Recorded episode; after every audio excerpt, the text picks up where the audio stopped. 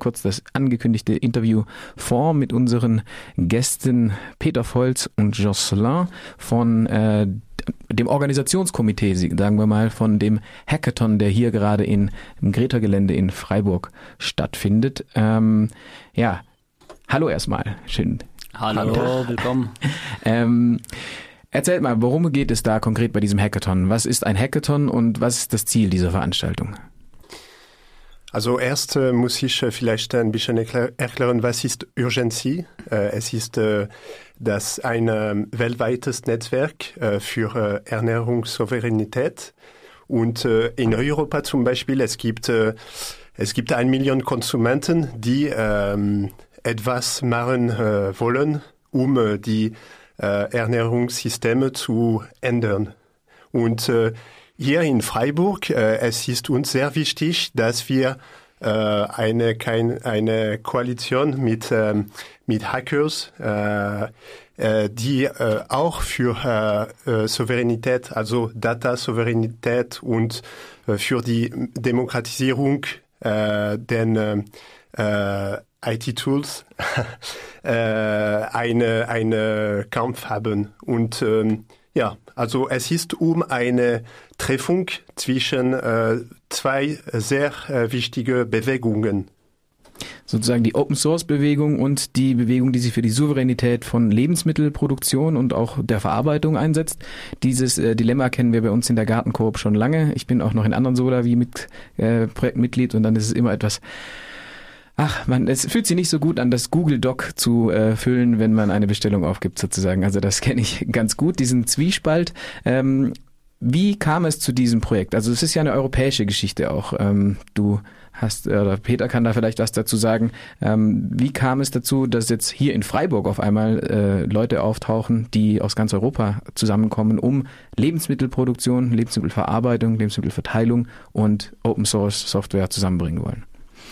Ja, genau. Also es ist jetzt sozusagen dieses europäische Treffen.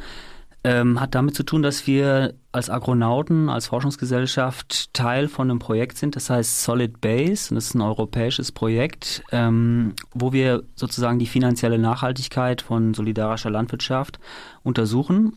Und ähm, ja, genau, das ist sozusagen, da hat sich halt herauskristallisiert, dass dieses Thema IT ganz wichtig ist, dass wir sozusagen die Tools brauchen, ähm, um äh, das Management von so einer Solavi einfach besser zu strukturieren. Und äh, deswegen haben wir uns äh, entschieden, dass wir auch diesen Hackathon ähm, äh, als Teil dieses Projektes machen. Und wir freuen uns natürlich immer, wenn wir Leute zusammenbringen. Das ist sehr, sehr wichtig. Und deswegen ähm, haben wir das hier in Freiburg auch arrangiert als Agronauten, dass jetzt 50 Gäste aus ganz Europa kommen und äh, was auch noch wichtig ist, was Jocelyn eben meinte, die treffen sich ja jetzt nicht irgendwo, sondern die treffen sich im Chaos Computer Club hier auf dem Greta-Gelände auch.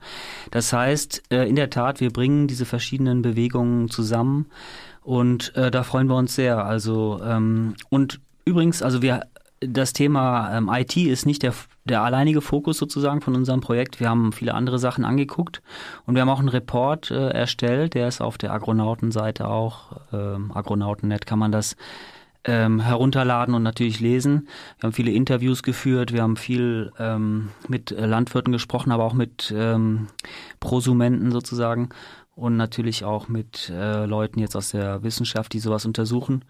Ähm, ich denke, äh, das ist sehr, äh, sehr erfolgsversprechend, das, äh, was wir jetzt gelernt haben. Ähm, wir haben nämlich gesehen, es gibt viel, es gibt viele Probleme noch, äh, um dass so eine Solavi richtig äh, stabil läuft. Aber wir haben erkannt, was so die Knackpunkte sind und ähm, wenn die angegangen werden, kann man, glaube ich, einiges verbessern. Dann lass uns doch die Knackpunkte auch benennen. Also wir haben viele Fragen der Kommunikation. Also hunderte Menschen in einer solidarischen Landwirtschaft müssen miteinander kommunizieren, müssen äh, Entscheidungsprozesse transparent machen, müssen Arbeitseinsätze koordinieren und so weiter. Eine Abrechnung muss irgendwo stattfinden, auch wenn wir natürlich versuchen, ein solidarisches Prinzip irgendwie einzuführen, muss trotzdem irgendwie ein Überblick behalten werden, wer was, wie viel, wohin das Geld fließt, sonst äh, steht das Finanzamt einem vor der Türe. Was ist so das die Hauptherausforderung oder die größte Schwierigkeit, die ihr gefunden habt bei der Erstellung von Software für äh, solidarische Landwirtschaftsprojekte? Ich würde es erst noch mal ein bisschen weiter äh, fassen jetzt. Also dieses Thema Kommunikation ist unglaublich wichtig und dabei können diese IT-Tools helfen. Ähm, es geht aber auch, äh, es gibt noch zwei Sachen, die sehr wichtig sind. Das eine ist, dass sozusagen ähm, die Kapazität einfach da ist, um überhaupt die Kosten von so einer Solavi richtig zu erfassen. Da haben wir gemerkt, dass auch jetzt ähm, ist eine relativ junge Bewegung, sage ich mal, in vielen Teilen Europas. Da haben wir gemerkt, dass ähm, vielfach die Kosten nicht richtig kalkuliert werden, dass also ähm, dass, dass einfach Sachen vergessen werden. Das fängt bei Sachen an wie Inflation und Altersvorsorge, aber es geht auch um andere äh, Arbeiten, die gar nicht ins Budget mit reinkommen. Abschreibungen und so weiter und so fort. Genau, äh, das und da haben wir natürlich jetzt halt so einen ähm, auch einen Überblick, äh, weil Teil dieser dieses Projektes ist ja auch, ähm, dass das Netzwerk Solidarische Landwirtschaft zum Beispiel eine App gemacht hat, um solche ähm, Bereiche auch zu präsentieren, auch so Musterabrechnungen und solche Sachen äh, darzustellen, was sind die Kosten, die wir auf dem Schirm haben müssen.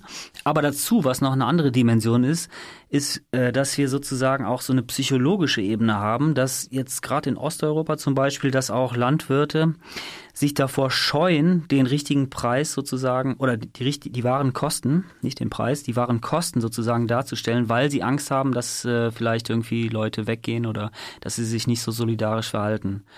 In den Umfragen, die wir gemacht haben, war das nicht der Fall. Da war, ähm, da haben die Prosumenten gesagt, sie sind äh, offen, auch mehr zu bezahlen. Man muss halt immer gucken, inwieweit das auch dann in der Praxis funktioniert. Aber ähm, ganz wichtig ist dieses Moment, dass der Landwirt einfach auch den Wert von seiner Arbeit richtig äh, erkennt und äh, vermittelt. Ne? Das ist also eine wichtige psychologische Ebene.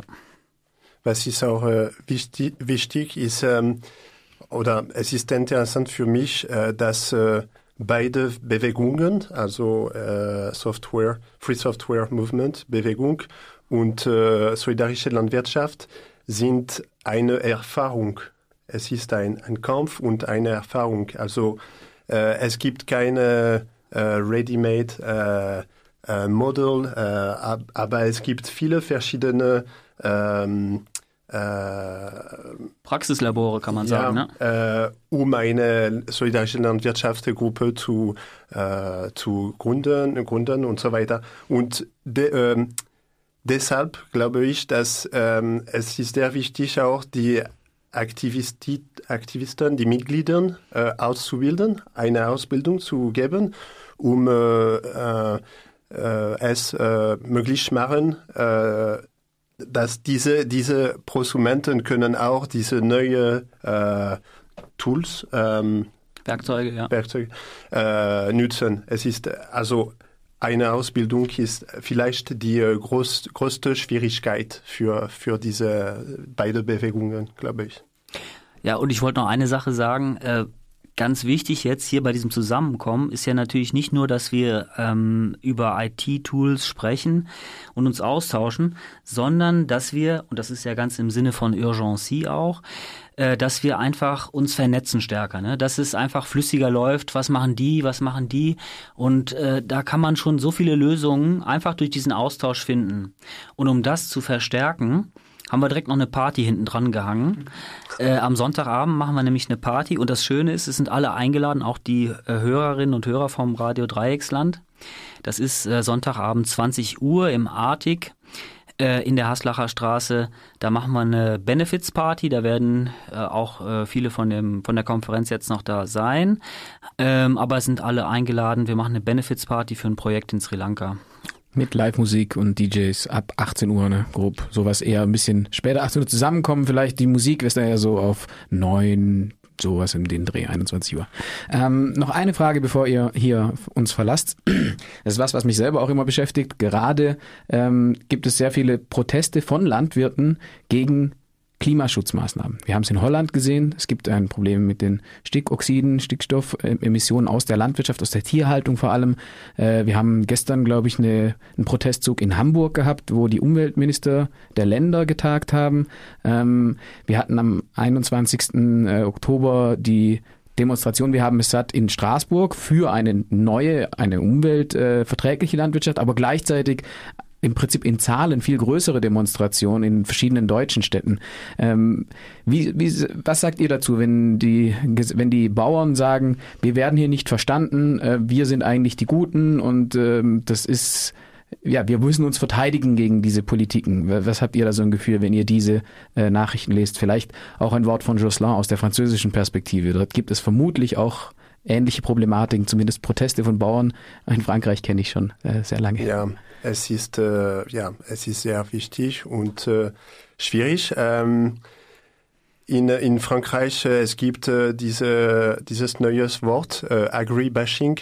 Also, aber ich, ich denke, es ist ein bisschen, ähm, äh, was ist das, ähm, die, das Mehrheit Syndikat, ähm, äh, der nützt, nützt dieses Wort und äh, äh, es geht um eine politische ähm, äh, Benutzung. Äh, also ich denke, dass, äh, wie sagt man, ähm, es gibt viel zu tun.